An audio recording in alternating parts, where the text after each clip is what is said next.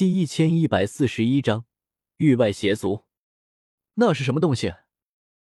荒岭之上，彩铃也看到了那个降临之人。实在是那降临之人的动静太大了，似乎整个天地都在朝他怒吼，都在排斥着他。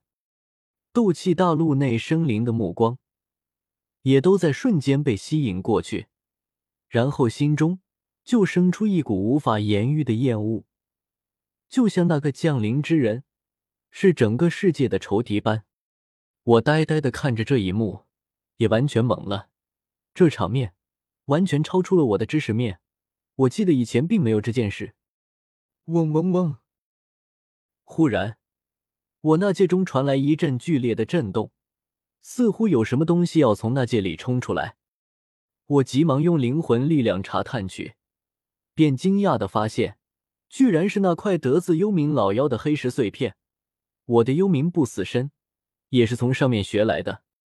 只是怎么忽然间，这块黑石碎片有了异动？我当即取了出来，可手才刚一触碰黑石碎片，顿时一股奇异的力量冲向我，接着便有一幕幕的画面在我脑海中不断浮现。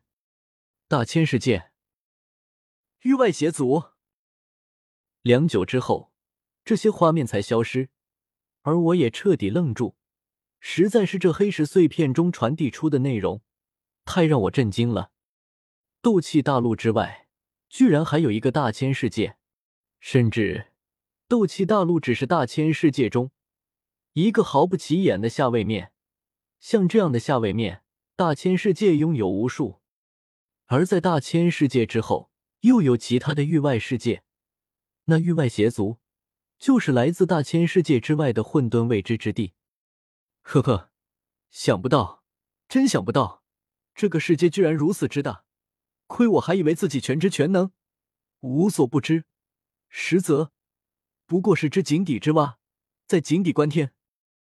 我脸上露出几丝惨笑，此刻再看去，哪里还猜不出魂天帝在做什么？他居然在联系域外邪族，魂天帝血祭了整个中州，居然是想把那些鲜血和灵魂都献祭给域外邪族，只为了他能成帝。彩铃见我神情大变，忍不住询问：“纳兰叶，你没事吧？”“没没事。”我摇摇头，望着远处已经被启动的噬灵绝生大阵，脸上有些迷茫。这本来是我留作后手的，没想到到头来还是被魂天帝给用掉了。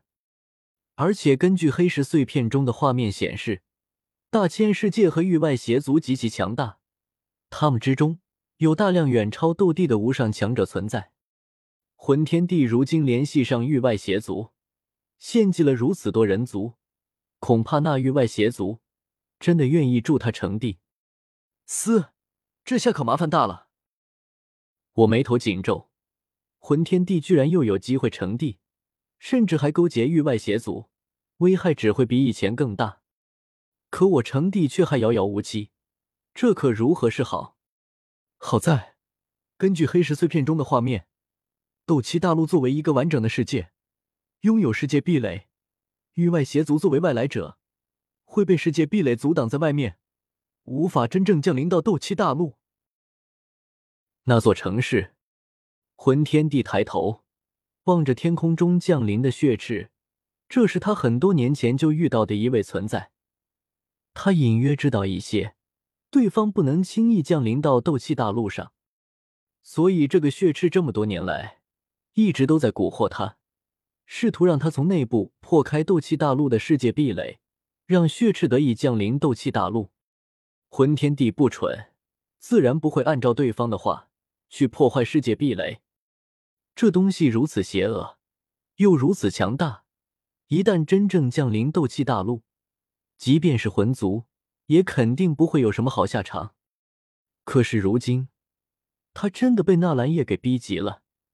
一旦纳兰叶成帝，他就有生死之危。为了能够活命，为了能扳回一局，魂天帝只能冒险联系血赤。姐姐姐姐。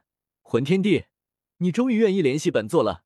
本座说过，只要我降临到斗气大陆上，助你成帝，不过轻而易举。”血赤怪笑着，他的身形扭曲而邪恶，看起来也并不真切。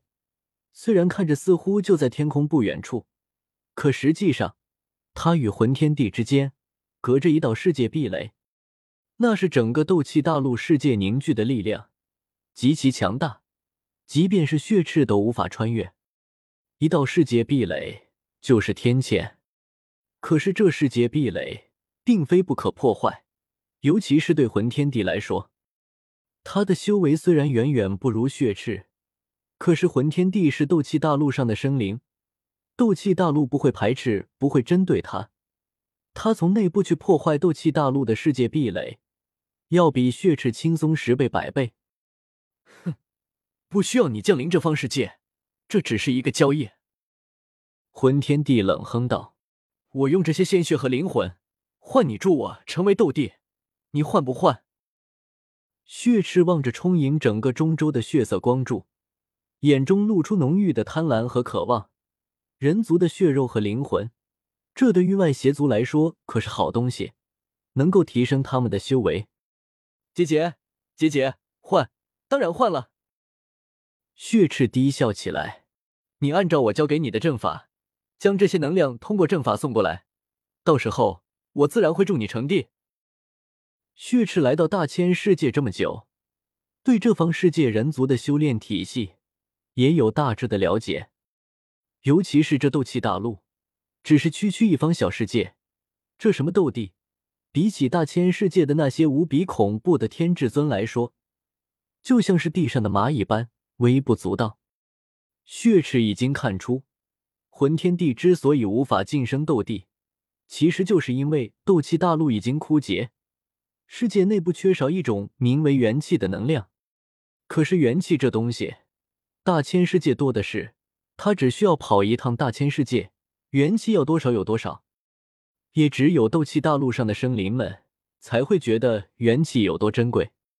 真是一群可怜又弱小的生灵，还是将所有的血肉、所有的灵魂都献给本座吧，结结。血赤怪笑起来，而魂天帝也开始动手，伴随着他的操控。